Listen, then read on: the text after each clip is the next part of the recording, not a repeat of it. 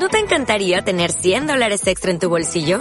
Haz que un experto bilingüe de TurboTax declare tus impuestos para el 31 de marzo y obtén 100 dólares de vuelta al instante. Porque no importa cuáles hayan sido tus logros del año pasado, TurboTax hace que cuenten. Obtén 100 dólares de vuelta y tus impuestos con 100% de precisión. Solo con Intuit TurboTax. Debes declarar para el 31 de marzo. Crédito solo aplicable al costo de la presentación federal con TurboTax Full Service. Oferta sujeta a cambios o cancelación en cualquier momento. Sube la podcast. El país que soñamos se construye con muchas voces. Y en este lugar todos podemos ser superciudadanos. Alertas al llamado de la injusticia. Junto a Rayen Araya. ¿Qué tal, qué tal? ¿Cómo están todos y todas? Bienvenidos, bienvenidas. Gracias por ser parte de este nuevo capítulo de Super Ciudadanos en una fecha muy especial, una efeméride 25 de noviembre. Seguimos gritando desde hace muchos años, pero hoy te reiteramos que es momento de poner fin a la violencia machista, a la violencia contra las mujeres.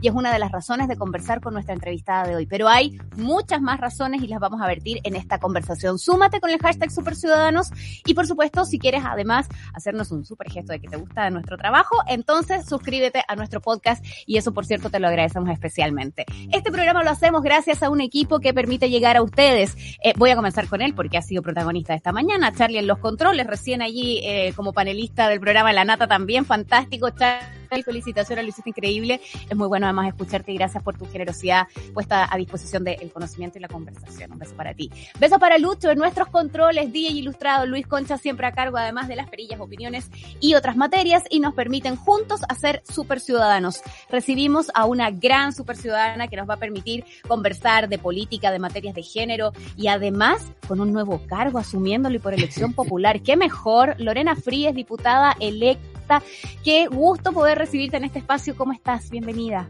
Hola Rayen, muchas gracias por la, por la invitación y estoy aquí todavía encajando, digamos, lo que significa haber eh, sido incorporada al, próximo Parlamento, así que ahí dándole vuelta. Qué nervios, pero hay tanto por hacer seguramente, Lorena. Hay tantas cosas que, que deben haber sido parte también de tu motivación, tantas cosas que te ha tocado batallar desde otras veredas, pero siempre dentro de la escena pública y política porque todo lo que ocurre también en materia de derechos eh, y de levantar la voz tiene que ver finalmente con movimientos hacia el mundo de la política.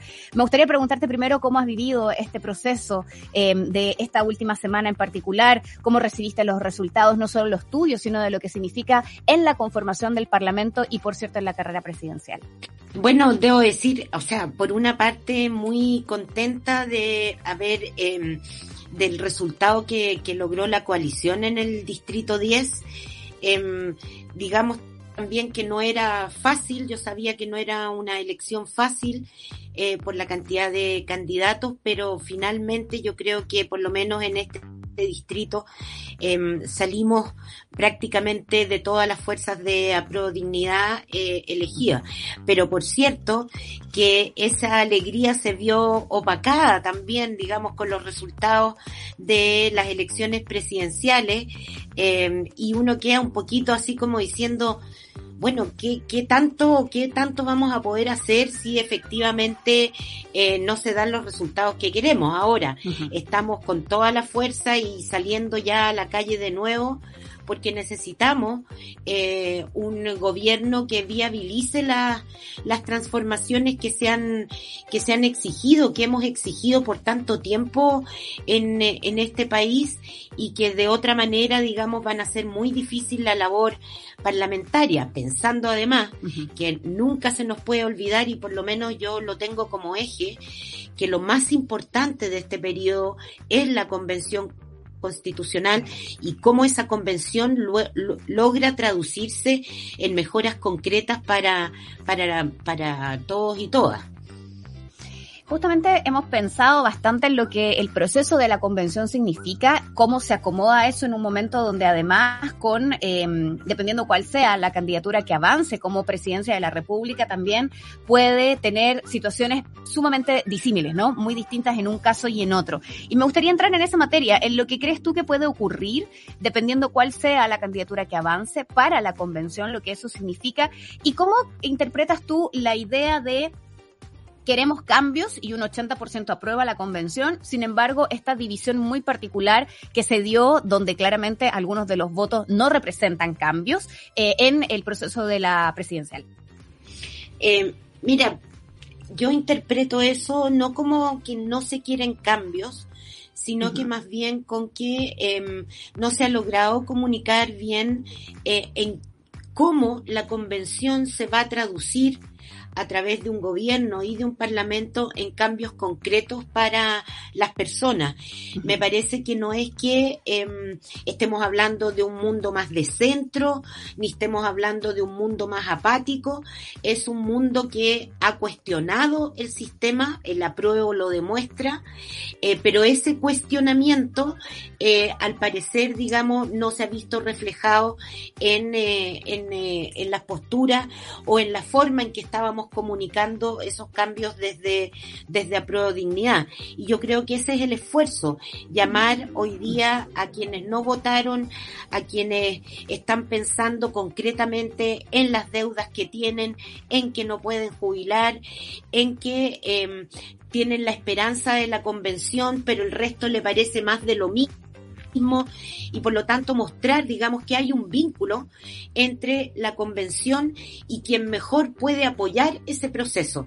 Me parece que eso es fundamental en el periodo que viene. Lorena, quiero ir al proceso previo a las elecciones y ya voy a entrar en materias de género en un instante, pero te quiero preguntar de este proceso que tú viviste también, estando al interior del comando de Gabriel Boric para las primarias, lo que significó esa vocería eh, y tu convicción en el fondo de que es eh, la carta que desde tu perspectiva, una mujer vinculada a los derechos humanos, a los temas de género hace tantos años, es la carta que puede asegurar finalmente que estas materias estén también resguardadas. O sea, yo creo que em, efectivamente hoy día incluso la etiqueta es más grande. Yo creo que el resguardo de la garantía de profundización democrática hoy día está puesta en, eh, en Gabriel Boric. Pensemos que em, si voy eh, comparando, Pensemos, por ejemplo, que Gabriel Boric tiene como un eje transversal los derechos humanos eh, y por otro lado tenemos a otro candidato que lo que plantea, por ejemplo, es salirse del multilateralismo de derechos humanos que ha sido una forma bien potente de avanzar en materia de derechos humanos en Chile, dada la constitución que teníamos que no garantizaba un conjunto de derechos ni mecanismos judiciales para exigirlo. Pensemos que en el caso de eh, la candidatura de Gabriel Boric se habla y se ha hablado también desde el Frente Amplio y Apruebo Dignidad en la Convención Constitucional con reforzar los mecanismos nacionales autónomos para la defensa de los derechos humanos y por el otro lado tenemos a alguien que quiere hacer desaparecer el Instituto Nacional de Derechos Humanos. Pensemos todo lo que nos ha costado a las mujeres visibilizarnos como sujeto político que ha sido históricamente discriminado y, y si tú revisas el programa del otro candidato, la palabra mujer está nombrada cuatro veces y en relación a roles tradicionales largamente superados en la práctica por las miles de cosas y actividades que realizamos las mujeres. Pensemos que él habla de fusión de el Ministerio de la Mujer con el Ministerio de Desarrollo Social, supuestamente para, para estrechar, digamos, para restringir los gastos en el Estado, pero esa fusión significa volver al punto de comienzo de lo que fue el Ministerio de la Mujer, que el CERNAM estaba vinculado al Ministerio Servicio de la Mujer, estaba vinculado, digamos, a, al Ministerio de Desarrollo Social y se requería profundizar con un ministerio porque la desigualdad de género es una desigualdad estructural que atraviesa a todos los sectores de la, de la población. Pensemos, digamos, su negativa cómo se ha comportado cuando fue eh, diputado, contrario a todo lo que signifique reconocimiento y redistribución en eh, relación a las disidencias sexuales. Pensemos también en términos de seguridad, donde claramente, obviamente que hay una demanda de seguridad en la ciudadanía, em, que también es seguridad para las mujeres, aunque vivimos la inseguridad más dentro de la casa que fuera, pero que eso requiere también de una profesionalización de carabineros, de reformar profundamente carabineros para que retomen esa legitimidad, para que se inscriban dentro de un marco de derechos humanos y para que sean mucho más eficientes en la prevención del delito y en materias, por ejemplo, de narcotráfico. Pero en torno a eso, lo único que nos, nos dan es un discurso grande de eh, contra la violencia y que se traduce finalmente en aumentarle los recursos a carabineros sin hacer mayores cambios. Entonces me parece que es evidente desde mi punto de vista por dónde debieran, eh, debiéramos, a dónde debiéramos apostar, pero claramente hay que hacer llegar eh, estas, estas necesidades y estas ganas de transformar para eh, concretar la esperanza que pusieron muchos chilenos y chilenas en la convención, hay que hacerlo en las próximas semanas de manera de tener un triunfo contundente. Si no, la verdad es que vamos a vivir un eh, retroceso, sobre todo respecto, por ejemplo, de los temas de género que eh, para mí por lo menos es casi volver a, a la dictadura en términos de modelo de género que se impone, que se quiere imponer quiero ir justamente a lo que significa ese y si no ocurre.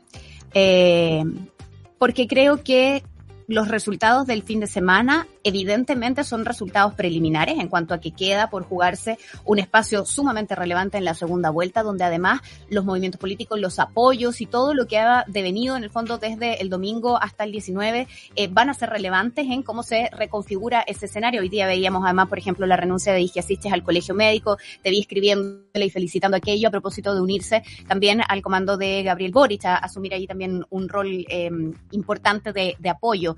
Y desde esa perspectiva, el y si no, es adecuado preguntar, Lorena, directamente qué vidas corren riesgo de avanzar un gobierno de José Antonio Cast? Sí, yo creo que sí. Yo creo que detrás de ese de ese eslogan de condenar la violencia, que yo creo que todos y todas lo hacemos, y ese no es un patrimonio, digamos, de un sector de la sociedad.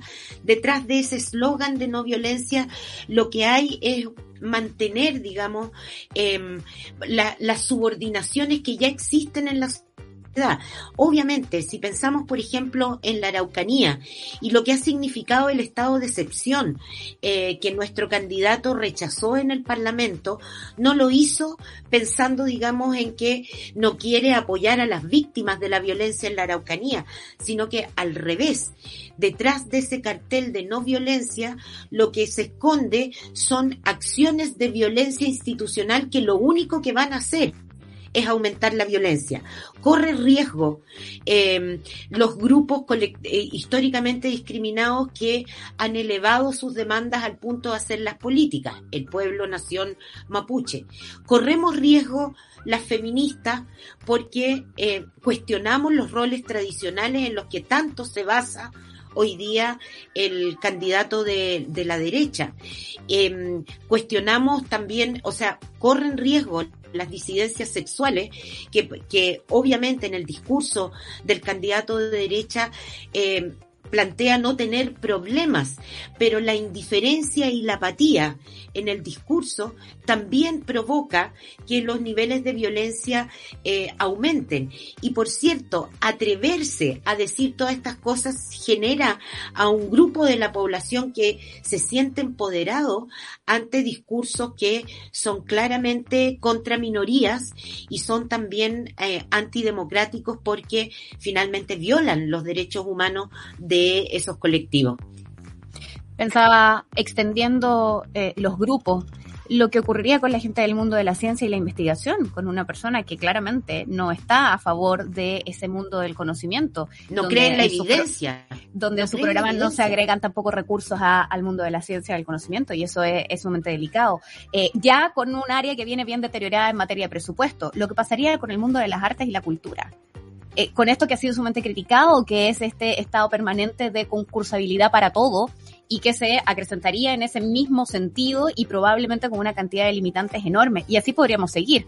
Em, por eso te preguntaba sobre las vidas en riesgo, porque a veces me da la sensación de que conversar las cosas con ese término da la idea de algo sumamente grave, creo que muchos lo vemos desde esa perspectiva, pero que a veces al ponerlos en ese término, y voy a remitirme también a materias que, que se cruzan con el género, en la forma pareciera que es un poco agresivo o que se está haciendo demasiado directo y que eso a veces molesta, eh, que, ponerle eh, estas etiquetas de no demócrata o de directamente discriminador es atacar a esa persona. ¿Te parece una trampa, una trampa perdón, también del lenguaje y por cierto muy cercano a lo que ocurre eh, desde el feminismo, el que se juzgue el cómo y el que la forma y qué sé yo, cuando lo que tenemos al fondo es infinitamente grave? Me parece, pero también creo que hemos estado reflexionando mucho las feministas en torno a cómo se combate esta idea mm. sin que eh, lo que representa José Antonio Cast sin eh, caer en, eh, en la mera descalificación. En todas partes del mundo hay este tipo de, de pensamientos y yo tengo la impresión de que hay que ponerlo en su justa medida. Imagínate a un presidente que va eventualmente a derogar la ley de aborto.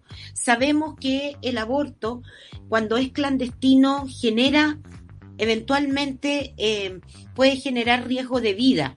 Y por lo tanto, echarse para atrás con una conquista de las feministas puede significar muerte para mujeres que eventualmente no podían, no tenían ninguna posibilidad o corrían riesgo de vida o fueron violadas, etcétera. Em, ahí tenemos un problema. Pensemos también en que eh, a esta migración insegura eh, desordenada e irregular que ha sostenido la política de Sebastián Piñera, ahora se incorpore una zanja para personas que, por ejemplo, vienen escapando de eh, o que pueden ser víctimas del tráfico de personas con fines de explotación sexual. También puede significar muerte para esas personas. Pensemos en las manifestaciones o en las reivindicaciones de la disidencia sexual y cómo discursos que no empatizan con eso finalmente permiten que haya grupos, ¿no es cierto?, que ataquen esas disidencias, lo que mm. ha pasado, digamos, y podría haberse recrudecido. Entonces, es, mm. muy grave. El punto es que eh, detrás de este discurso como de mantener una, un orden y una calma, lo que se esconde es una tormenta a lo que hay que ponerle nombre porque efectivamente es muy, muy peligroso. ¿Qué nombre tiene Lorena? Para mí es, eh, es una, es volver a una noche oscura. De verdad que creo que me cuesta, me cuesta, me cuesta, de verdad me cuesta entender a este país eh, cuando tenemos una convención constitucional que nos promete ese cambio de reglas que sea como sea, va a ser mejor que lo que teníamos. Eh, y, y, escuchar a alguien que dice que si no me gusta voy a llamar al rechazo, me parece eh, tremendo, me parece desolador. Eso, eso. Creo que la palabra es desolador. Lo, lo que podríamos eh, estar viviendo. Y no quiero tampoco poner todo en negro en el sentido de eh, focalizarme en ese grupo. Yo creo que más bien lo que tenemos que hacer eh, las que estamos del otro lado, digamos, es mostrar que, eh, que queremos esos cambios, que confiamos en esos cambios, que a lo mejor la tarea no va a ser fácil, pero que va a ser en, en, en bien de todos, de todas, reconociendo que todos somos seres humanos y que tenemos los mismos derechos. Eh, esa igualdad que, que, que, muchos incluso tratan de socavar con esta idea de igualitarismo, que va a mandar todos vestidos igual, etcétera. No, es el reconocimiento de las diferencias que tenemos, pero en la igualdad para acceder todos a los mismos derechos. Y esa garantía no me la da este personaje. Lorena, tú decías recién, a ratos me cuesta entender este país a propósito de lo que significó el resultado de las elecciones. Y yo pensaba que es el mismo, el mismo país, en el fondo, la misma escena que estamos mirando, donde se elige como representante por elección popular, con toda la historia y lo simbólico que es a Fabiola Campillay para integrar el Parlamento. Eh, una víctima de las violaciones a los derechos humanos de las más aberrantes que hemos visto en los últimos años durante la democracia en nuestro país. Al mismo tiempo que se escoge a, a personas que representan a quien abusa justamente, y quien viola esos derechos humanos puestos en el mismo lugar. ¿Cómo se entiende eso? Trato de hacerlo, em, todavía no tengo no me siento, digamos, con todas las claves, pero, pero sí creo que hay algo que em, es común en el sentido de cuestionamiento al sistema que hemos vivido. Creo que, em, que la derecha lo hace proponiendo más de lo mismo, pero cuestiona, cuestiona los abusos. ¿no? Y creo que desde eh, Dignidad también se cuestiona el sistema, se cuestionan los abusos y se proponen, eh, se proponen transformaciones a eso. Cierto que estamos también, y creo que es una segunda clave, estamos en momentos de incertidumbre, em, que es una sensación seguramente que nos va a acompañar mucho en los años que vienen, producto de que hemos visto nuestra fragilidad frente a la pandemia, el impacto que eso ha ocurrido y que eventualmente no vamos a estar libre para adelante de este tipo de cosas. Em, y creo que toda esa incertidumbre también eh, requiere de hacerse cargo en términos, digamos, de que todo cambio pareciera que em, desestabiliza. Y la verdad es que el cambio que nosotras y nosotros estamos proponiendo es un cambio que acompaña con certezas y con respeto guardos, ¿no es cierto? Sobre todo a la población eh, más vulnerable. Eh, y eso creo que hay que transmitirlo bien, porque este es un camino, efectivamente, y no me canso de decirlo, es un camino de esperanza, donde todos y todas tenemos un lugar para ser y estar, como queramos ser y estar. Y eso a mí no me lo, no me lo, no me lo asegura la candidatura de derecha, sobre todo porque estamos hablando de una candidatura que en lo económico sostiene el sistema, en lo político em, se vuelve mucho más restringido en términos de los espacios de la política, es muy interventor, digamos, de la democracia, y en términos culturales es eh, un apagón digamos, para los derechos de las personas. Yo creo que parecía impensado, lo digo eh, bajo la idea de a estas alturas del partido, en el sentido de cómo sociedad vamos evolucionando y tomando ciertas convenciones, ¿no? Poniéndonos de acuerdo en que, por ejemplo, el marco regulatorio de la convención tenían que ser los derechos humanos, en que hay una serie de acuerdos a los que se llega y, y donde prácticamente lo que se hace hoy día en esta candidatura de José Antonio Cas es reivindicar directamente el pinochetismo. Y uno dice, ¿quién a estas alturas del partido podría poner algo así dentro de la discusión pública y el tambaleo que para los y las demócratas significa una cosa como esa es de un riesgo enorme y de allí para abajo, todas en el fondo bajo ese paraguas de lo que significa eh, el tambaleo democrático, ¿no? Como, como un elemento que hemos abrazado como sistema. Totalmente, es que yo creo que lo que está en juego es eso, ya ni siquiera es un programa versus otro programa. Está en juego mm. la democracia que con mucho esfuerzo hemos tratado de ir ampliando en estos años. Mm. Ha costado mucho, ha costado vidas. Pensemos en el 18 de octubre, pensemos en esos cabros que están hoy día todavía presos y que espero que podamos sacarlos pronto porque no merecen estar ahí producto de las violaciones a los derechos humanos de que han sido objeto. Pensemos en la, en la cantidad de jóvenes que perdieron la visión y están mutilados, que lo hicieron porque eh, no querían más con este sistema y que eso se vio canalizado en la convención.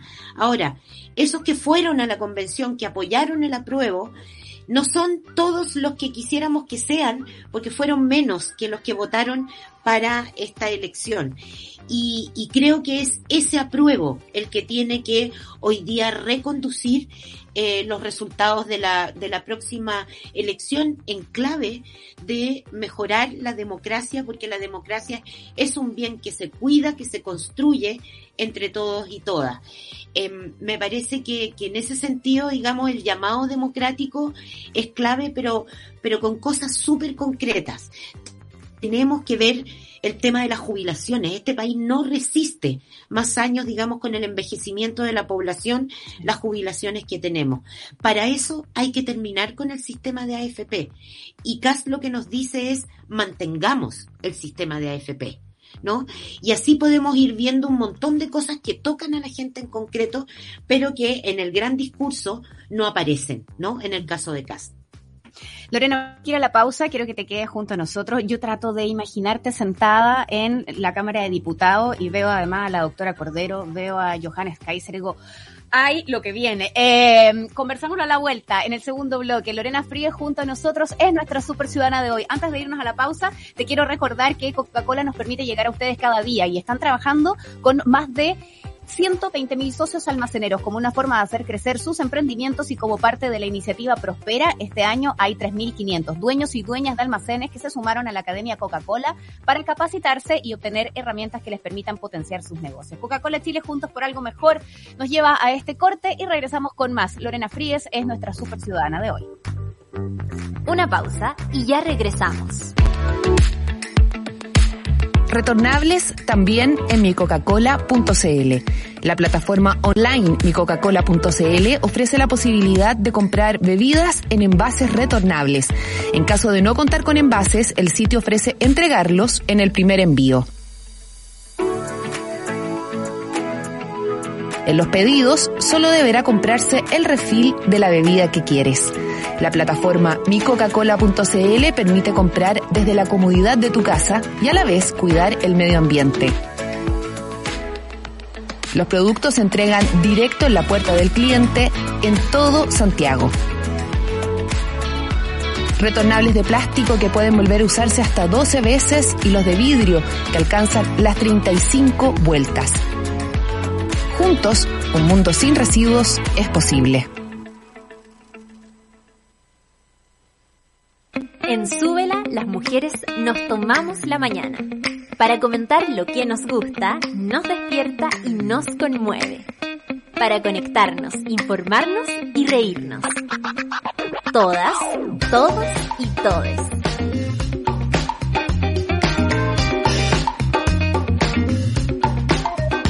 Café con nata. Super Ciudadanos. Satélite Pop. Caceritas. Acompáñanos de lunes a viernes desde las 9 a.m. en Sube la Mañana. Nos vemos y escuchamos desde subela.cl y a través de nuestra app. Súbela, un nuevo medio para un nuevo Chile. Ya estamos vuelta en Sube la Mañana. Seguimos haciendo Super Ciudadanos a esta hora, parte de Sube la Mañana, que empieza temprano con el café con nata. A esta hora nos acompaña la Super Ciudadana Lorena Fríes. Ya viene además Satélite Podcast, Ceritas y más. En Lorena Fríes conversamos acerca de eh, la política, de lo que está pasando, de las materias que se ponen en riesgo también en este momento. Y por cierto, de lo que significa la conformación del Parlamento. O sea, Chile, un país tan como permanentemente de centro, ¿no? De la cosa del acuerdo y todo en mitad y mitad, y el Parlamento medio se configura ahí, pero uno ve quiénes están en ese lugar eh, y dice, chuta, ¿cómo irán a hacer esos diálogos entre Lorena Fríes, diputada del Distrito 10, y, por ejemplo, la doctora Cordero? O eh, lo que va a pasar con Johannes Kaiser, acaba de renunciar hace un ratito atrás al Partido Republicano, sin embargo, evidentemente va a ejercer igual su rol como diputado. ¿Cómo lees la conformación del Parlamento y eh, ojalá no te toque sentarte al lado? No, no, por, por ningún motivo. no sé cómo se define eso, pero bueno. Es por bancada, menos mal. Ya. Por bancada, entonces no. Eh, mira, yo creo que em, está compleja la situación en el Parlamento, pero quiero compartir con una buena noticia.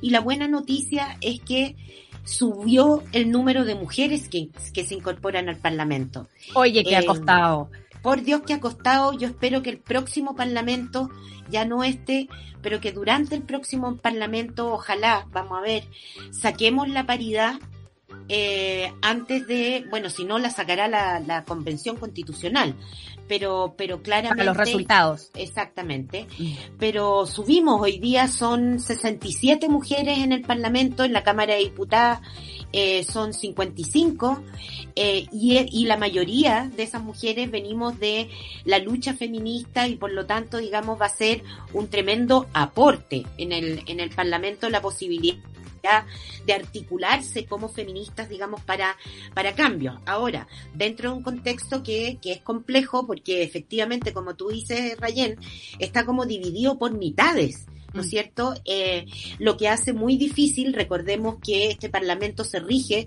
por las reglas de la Constitución del 80 y las leyes orgánicas y que por lo tanto, digamos, eh, vamos a tener los, los quórum calificados, etcétera, que nos van a, eh, que van a ser una pesadilla, digamos, para poder avanzar.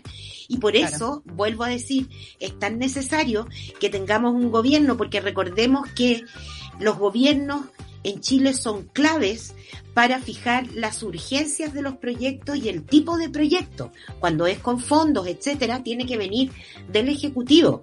Por lo tanto, digamos, eh, eso es muy, muy determinante a la hora, ¿no es cierto?, del trabajo que va a poder hacer este, este Parlamento. Em, bueno, obviamente, digamos, estamos viendo que eh, personas como, como Johannes Kaiser, como la doctora María Luisa Cordero, em, son voces, digamos, que han tenido, mi problema no es con que sean electos eh, o que vayan a desempeñar ese cargo, que me podrá molestar, etcétera. Mi problema es que hay población que los eligió. Es decir, hay gente que piensa como piensa Johannes Kaiser. Hay gente que cree que las mujeres somos violadas generalmente cuando somos feas. Hay gente que cree... Y que es una fantasía. exactamente, y que hay gente que cree que para meterse con, mujeres empoderadas mejor no meterse con ninguna mujer y, comillas, volverse o decidir asumir una vía de orientación sexual distinta. Hay, em, con un caballero que niega la calidad de sujeto político de la mujer. Hay gente que vota eso. Y eso es lo preocupante, porque eso quiere decir que sigue vivo el pinochetismo en Chile. Y eso me hace preguntarme, y de verdad que no me atrevo a contestarme, porque quiere decir que soy una ingenua absoluta, eso quiere decir que em, durante todos estos años nos han contado el cuento de una derecha democrática. Y hoy día resulta que es la derecha no democrática y la supuestamente democrática que termina abrazando las banderas de un Johannes Kaiser que muy convenientemente renuncia al Partido Republicano para no empañarle la carrera presidencial a su jefe.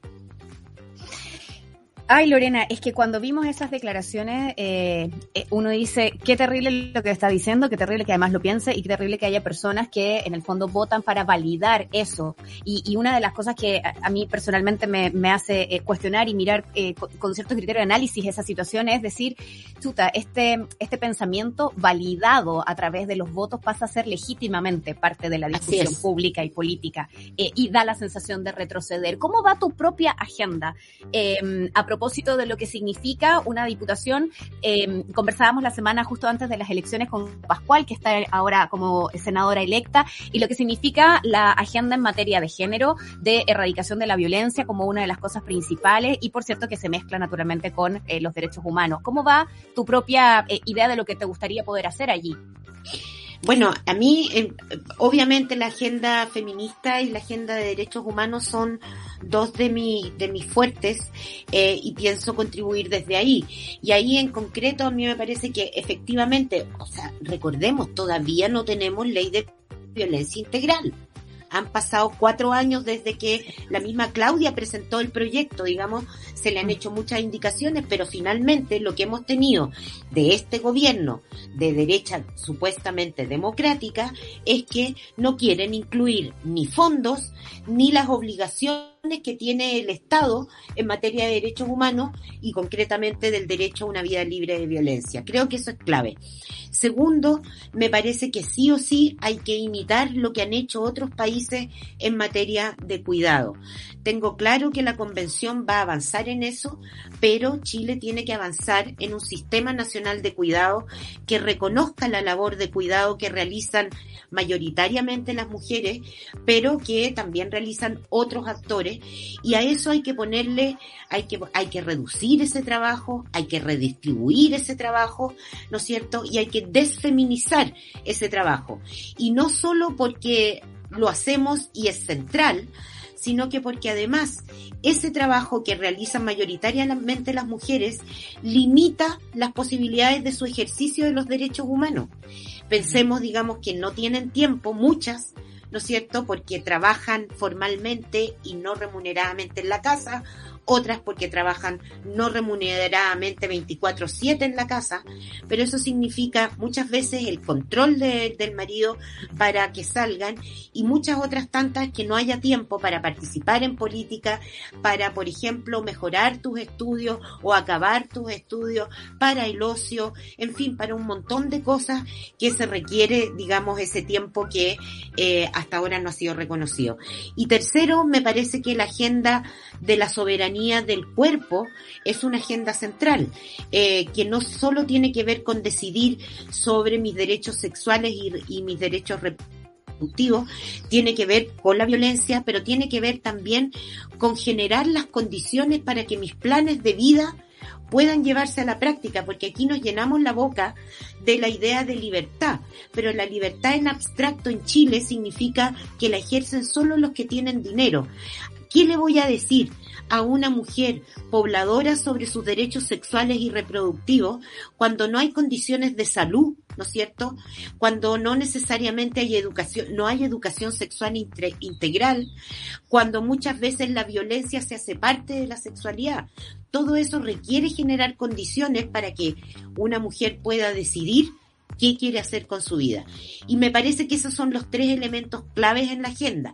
Agrego un cuarto que tiene que ver con el tema de derechos humanos. Y en el tema de derechos humanos a mí me parece que la regulación del derecho a la protesta, la regulación del uso de la fuerza por parte de carabineros, que generalmente en todos los países no se hace con protocolos que hacen los propios carabineros, se hace en una discusión en el Parlamento, son, ah, junto con la reforma carabineros, son cuestiones claves para el nuevo ciclo eh, democrático. Lo necesitamos como ciudadanos y ciudadanas por nuestro derecho a la seguridad, pero también lo necesitamos porque necesitamos a una policía en la que podamos confiar, porque eso ayuda a la eficacia de la policía que hoy día no tiene. Te escuchaba hablar además, sobre todo en estas materias que tienen que ver con los derechos sexuales y reproductivos. Me acordaba que también Elia Molina, ex ministra de Salud, eh, recordemos lo que significó su salida por lo que dijo, eh, y, que también entra ahora al Parlamento, así que me imagino lo nutridas que van a ser también esas eh, discusiones en cuanto a se espera el avance de esos proyectos de ley. Creo que son voces sumamente relevantes en el Congreso que nos dan un aire de otras posibilidades. Em, Lorena, me acordaba también de en general los liderazgos femeninos. Cuando estamos mencionando mujeres en el Parlamento, eh, tú por cierto en ese lugar, me acordaba de Elia Molina, veía por cierto lo que ocurre con el anuncio de visita a Chile de la expresidenta Michelle Bachelet y cómo ya corren un poco en círculos, ¿no? De inmediato y sale eh, desde el oficialismo decir, ojalá se circunscriba solo a su labor eh, como mandatada desde Naciones Unidas.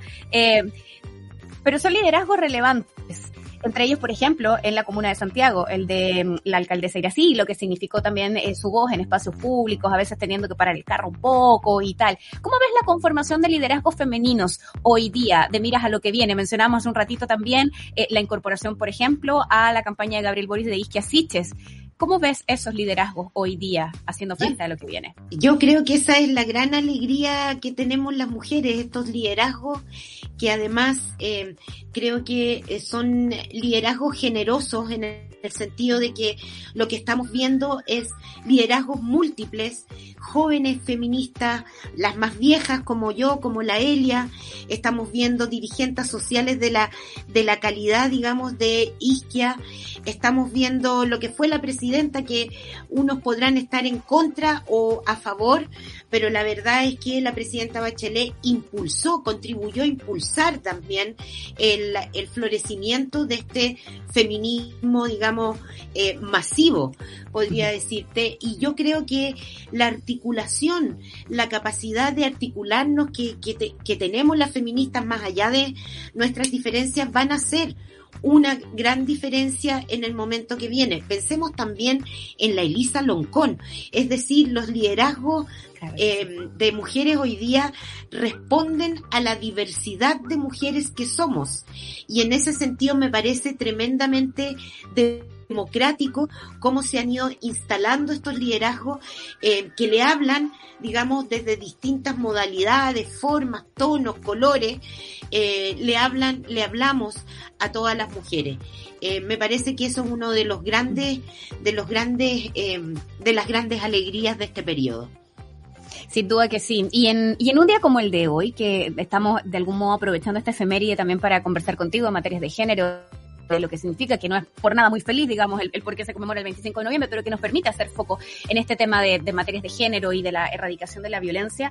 Hay una agenda allí seguro muy importante de sacar adelante y por muchos ha sido vista como la gran traba el Senado. ¿Cómo crees tú que podría reconformarse eso? Uno, dado los nuevos nombres que están en ese lugar y dos, la posibilidad de que la convención decida tal vez que eh, haya una sola cámara o eh, dos cámaras pero con menos personas. ¿Cómo ves esa posibilidad de de nuestro sistema eh, presidencial, hiperpresidencialista como el que tenemos hoy y el rol del Parlamento. Bueno, yo soy de las que creo que efectivamente debiera haber una sola cámara y en la eventualidad que existiera una segunda cámara no puede estar abocada a una especie de duplicidad de funciones. Preferiría mm. una, una sola cámara, pero hasta que decida y dependiendo de lo que decida, aunque me parece que hay un cierto, hay un cierto consenso, digamos, por la unicameralidad en la convención. En el intertanto vamos a convivir con un Senado que, digámoslo, ha sido bien tapón, digamos, de los cambios em, que se han impulsado, que se han querido impulsar.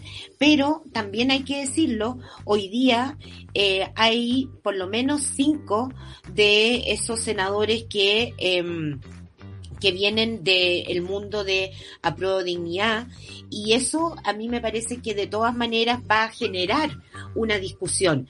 El punto es que no va a ser fácil y no va a ser fácil eh, porque no vamos a tener las mayorías que se necesitan, pero ahí de nuevo creo que hemos avanzado tanto como movimientos feministas en este último tiempo que eh, así como lo hicimos con la paridad para la convención, que fue una especie de momento perfecto en el sentido de que los movimientos, las organizaciones, las diputadas y senadoras, eh, las académicas, todo confluyó, digamos, para eh, dar la solución, digamos, que significó que hoy día tengamos una convención paritaria. Yo creo que esa ha sido desde siempre la estrategia de los movimientos feministas y vamos a tener que hacer uso, ¿no es cierto?, de esas estrategias también en el próximo periodo. Gane quien gane. Es la forma de ir avanzando en el reconocimiento y protección de derechos. Eh, no, no, se ganan por secretaría en ninguna parte. Nunca ha pasado así. Nunca ha pasado así. Cada uno derecho a, significar una gran lucha. Eh, Lorena, cuando hablamos de, los derechos de las mujeres, eh, circunscribíamos recién algunos aspectos del tema de, la idea de la erradicación de la violencia o de derechos sexuales y reproductivos, en fin. Pareciera que cuando uno los pone en una lista de materias pendientes versus, por ejemplo, lo que tú también mencionabas, el tema de las pensiones, que si nos ponemos los lentes de género también tiene una perspectiva de mayor afectación en el caso de las mujeres. Pero si lo vemos en esa eh, especie de competencia, que también es un poco tramposa, ¿no? De prioridades y de las urgencias, pareciera que estas temáticas como el tema de pensiones, salud, educación, etcétera. Eh, y bueno, seguridad, que está allí metido, creo, a ratos artificiosamente, pero está ahí dentro de las prioridades eh, también mediáticas. Eh, ejercer una especie de competencia donde tal vez estas reivindicaciones feministas o derechos humanos parecieran estar en un segundo plano. ¿Cómo mm. contestar a eso? ¿Cómo lo lees? ¿Cómo integrarlo en una discusión donde pareciera que esto que la derecha por años ha, ha llamado los problemas reales de la gente están solo en urgencias con una respuesta muy inmediata versus estas otras materias que parecieron ser importantes pero no tan urgentes y que requieren respuestas de largo plazo. Eh, buena pregunta, yo creo que eso es parte de lo que nos vamos a tener que responder eh, y actuar sobre ello en el periodo que queda. Efectivamente, cuando uno habla de la lucha feminista, de las demandas feministas, no está hablando, digamos, de algo que es suntuario, que es como el mundo de las privilegiadas que quieren más libertades, etcétera, pero mientras la mayoría de las mujeres está, sigue viviendo eh, en condiciones em, de pobreza, de precariedad.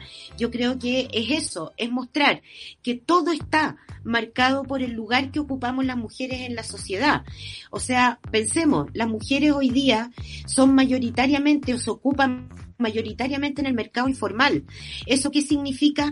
Que no tienen previsión. Si no tienen previsión, no pueden jubilar.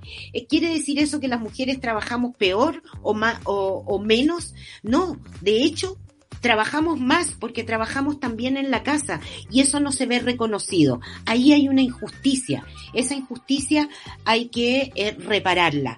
Eh, si pensamos en vivienda, pensamos en que hay mujeres em, en hogares monoparentales, que son más de la mitad en manos de mujeres, que, no, que hoy día están viviendo en campamentos. Esas mujeres que tienen que además salir a buscar trabajo, ¿no es cierto? No tienen la posibilidad de acceder a la vivienda, hay un déficit de vivienda muy alto y hay que preguntarles a ellas también de qué va una vivienda social, porque generalmente no se nos pregunta y somos las mujeres las que estamos mayoritariamente en el trabajo no remunerado. Bueno, hay que generar también viviendas y dándole especial énfasis a aquellas mujeres jefas de hogar. Si pensamos en salud, que es uno de los reclamos sentidos de la ciudadanía, las listas de espera, pensemos lo que ha significado con solo un dato. En Chile el cáncer de mama es probablemente una de las grandes pandemias. Con, con, la, con la pandemia, eh, todos los exámenes, los papá Nicolau, la mamografía, etcétera, bajaron muchísimo. Eso quiere decir que nos vamos a ver expuestas, ¿no es cierto?, a un surgimiento de mucho cáncer de mama en los, en los meses que vienen.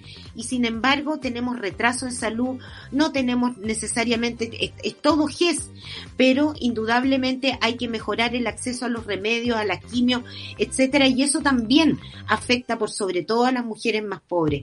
Lo que quiero decir es que la agenda feminista no es una, una agenda para las que ya lo tienen todo, sino que justamente es para aquellas que están en una situación más precaria, para aquellas que estamos endeudadas y que somos las que mejor pagamos, porque las mujeres nos endeudamos, pero somos las que pagamos nuestras nuestras deudas y necesitamos que nos alivianen esa carga, porque esa carga es agobio, esa carga es estrés, esa carga es la que hace que las mujeres finalmente sean las primeras consumidoras de ansiolíticos en el sistema público y en el sistema privado en este país.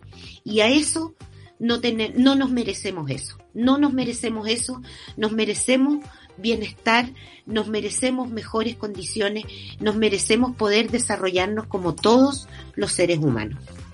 Lorena, me quedo dando vuelta a la palabra agobio que la mencionaste recién y de inmediato me vinculé a lo que había ocurrido con el requerimiento que hacen unos diputados eh, a la Universidad de Chile y a la USAT sobre las cátedras de género.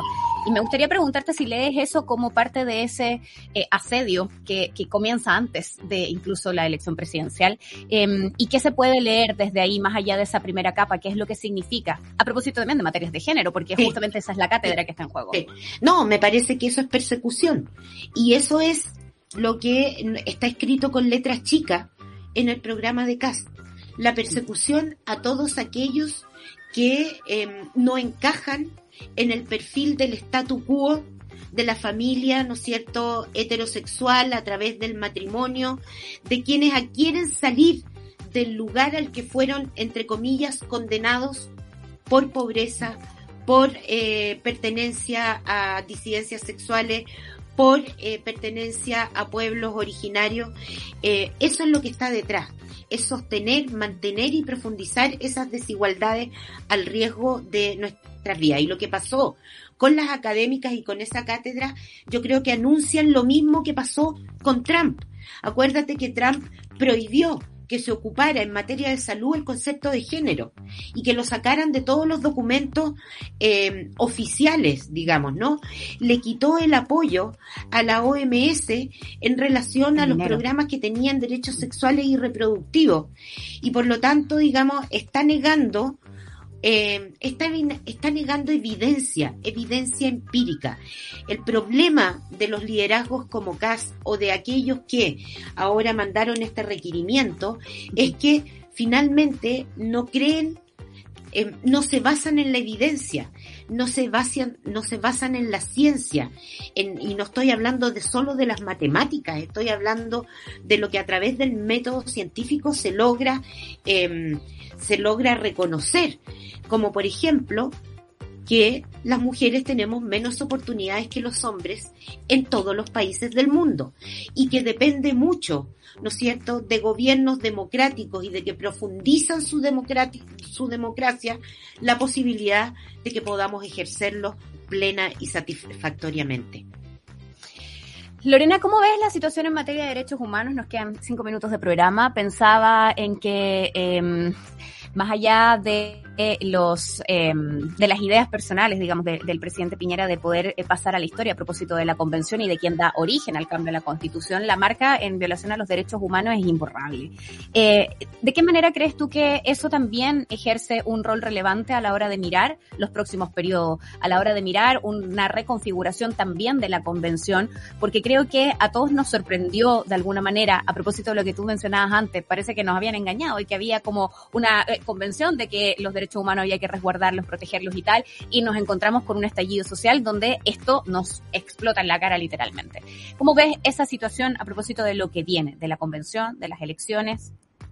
O sea, yo creo que mm, los derechos humanos están en el centro de los procesos de cambio que estamos viviendo, em, para bien y para mal, en el sentido de que hubo eh, una revuelta, digamos, que terminó con graves violaciones a los derechos humanos, pero que esas graves violaciones a los derechos humanos son el producto de una juventud que impulsó, digamos, finalmente este acuerdo que termina en la Convención Constitucional, donde de nuevo el centro pasan a ser los derechos humanos, porque nadie hoy día está negando la posibilidad de que existan derechos sociales, ¿no? Nadie una, vamos a tener que ver qué tanto se profundizan, con qué mandato, etcétera, pero nadie está cuestionando la idea de más Estado.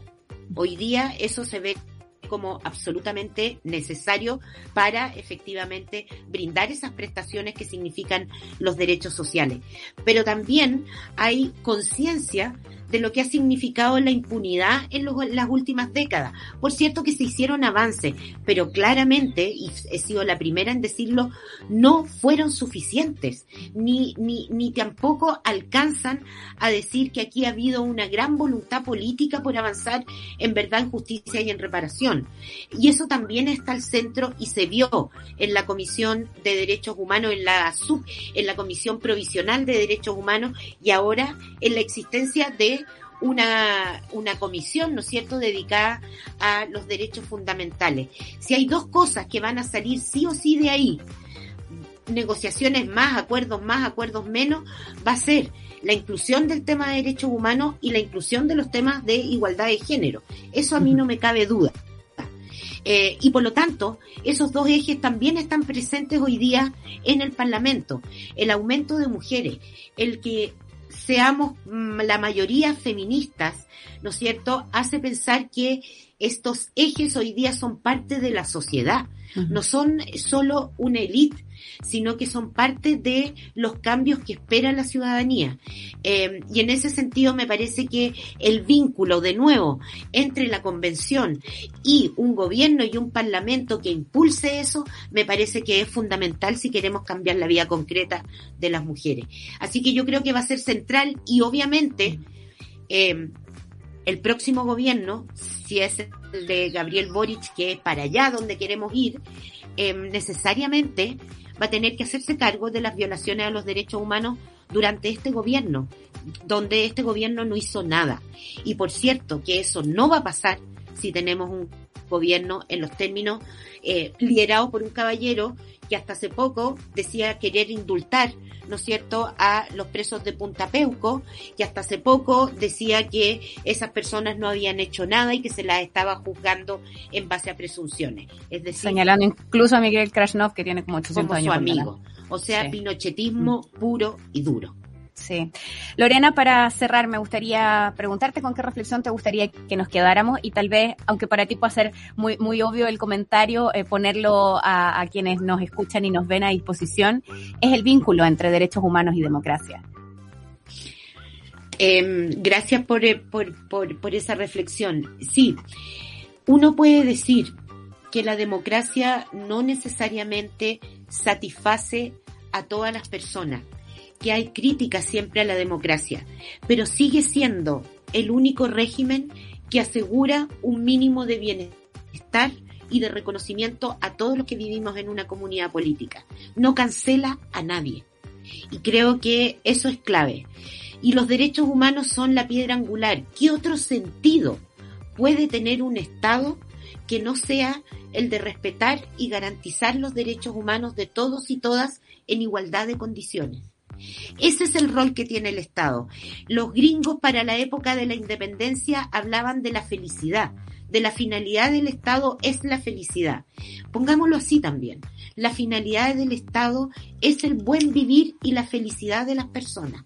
Y en ese sentido no hay otro régimen que permita canalizar lo que van siendo los deseos y los sueños de la gente en una democracia. Una democracia con violación grave a los derechos humanos, una democracia sin derechos humanos, eh, la verdad es que termina no siendo democracia o por lo menos siendo solo una careta de democracia. Gracias Lorena por estar junto a nosotros. Éxito en el proceso que viene, además en el trabajo de estos días, por cierto, y en lo que va a significar la incorporación a ese Parlamento. Te mandamos un abrazo enorme y gracias por estar a disposición de conversar con nosotros. Gracias Rayen y ojalá que todos tengamos la esperanza en el corazón y la imaginación en la cabeza para el periodo que viene. Gracias por estar aquí. Un abrazo. Chao, chao. Cerramos este capítulo. La super ciudadana Lorena Fríes junto a nosotros. Mucho que revisar en este capítulo que se convierte en podcast en un instante. Ya viene Satélite Pop. Nos encontramos mañana. Chao, chao. Eso fue Super Ciudadanos, junto a Rayen Araya. Alertas al llamado de la injusticia. Revisa este y otros capítulos en subela.cl o en nuestra app. ¿No te encantaría tener 100 dólares extra en tu bolsillo? Haz que un experto bilingüe de TurboTax declare tus impuestos para el 31 de marzo y obtén 100 dólares de vuelta al instante. Porque no importa cuáles hayan sido tus logros del año pasado, TurboTax hace que cuenten. Obtén 100 dólares de vuelta y tus impuestos con 100% de precisión. Solo con Intuit TurboTax. Debes declarar para el 31 de marzo. Crédito solo aplicable al costo de la presentación federal con TurboTax Full Service. Oferta sujeta a cambios o cancelación en cualquier momento.